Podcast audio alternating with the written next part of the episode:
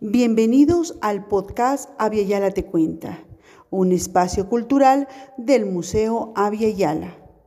En esta tercera temporada relataremos mitos, leyendas, cuentos de las culturas y nacionalidades de la costa ecuatoriana. En este segundo episodio te contaremos la leyenda del Chocotete, una historia de la provincia de Manabí.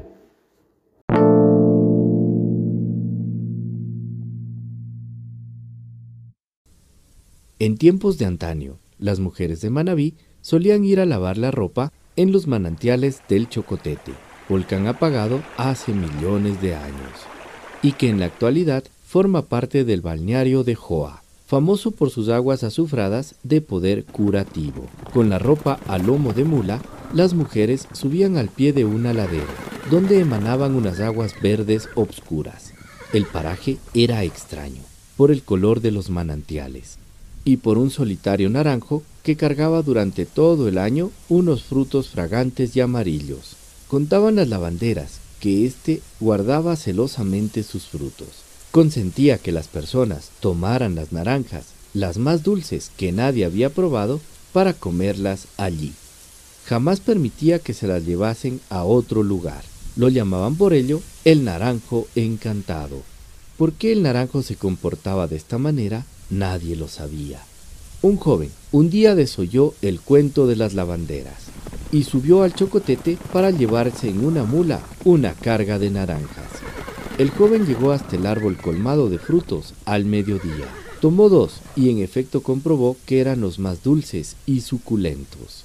Enseguida cosechó todo lo que pudo en un costal, lo cargó en la mula y la arreó para que empezara el descenso. Mientras avanzaba detrás de la bestia, en la mente del joven solo tenía una idea, regresar al próximo día. Sin embargo, se dio cuenta que debido a su distracción había extraviado el camino. Perdido en un paraje totalmente distinto al que había ascendido, el joven se vio rodeado de enormes matas de cerezos y cactus. Preocupado, trató de buscar el camino a los manantiales, pero mientras más andaba, más se internaba en una vegetación virgen y exuberante. Hombre y mula pasaron durante toda la tarde dando vueltas sobre sus huellas. Al anochecer, muerto de cansancio, el joven descargó la bestia e hizo un alto entre la oscuridad y la intemperie. Al siguiente día, el joven despertó adolorido, picado por zancudos y hormigas. Cargó el costal de naranjas y arreó a la bestia, que de nuevo se echó a andar en círculos, esquivando dificultosamente la maleza. En este punto el joven comprendió que iba a perecer de hambre o de cansancio. Ya no le importaron las naranjas, sino salir de aquel lugar. Descargó la mula para dejarla andar a su antojo, a ver si con su instinto hallaba el camino de regreso. Una vez que las naranjas empezaron a rodar por la tierra, la exuberante vegetación desapareció como por arte de magia, y el paisaje volvió a ser el mismo. Loco de contento, el joven corrió hasta donde se encontraban las lavanderas. Una vez allí les contó lo ocurrido. Mientras lo escuchaban, las mujeres miraban a lo lejos al receloso y solitario habitante de la ladera. Con el pasar de los tiempos, la vegetación del chocotete se fue desapareciendo, hasta convertirse en el risco que es hoy. Con este también se marchó el naranjo encantado. Hasta la fecha, nadie lo ha vuelto a ver.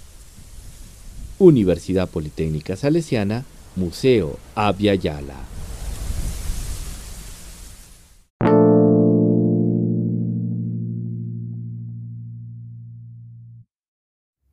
Visítanos en Quito, en la avenida 12 de octubre y Wilson, de lunes a viernes de 9 de la mañana a 5 de la tarde.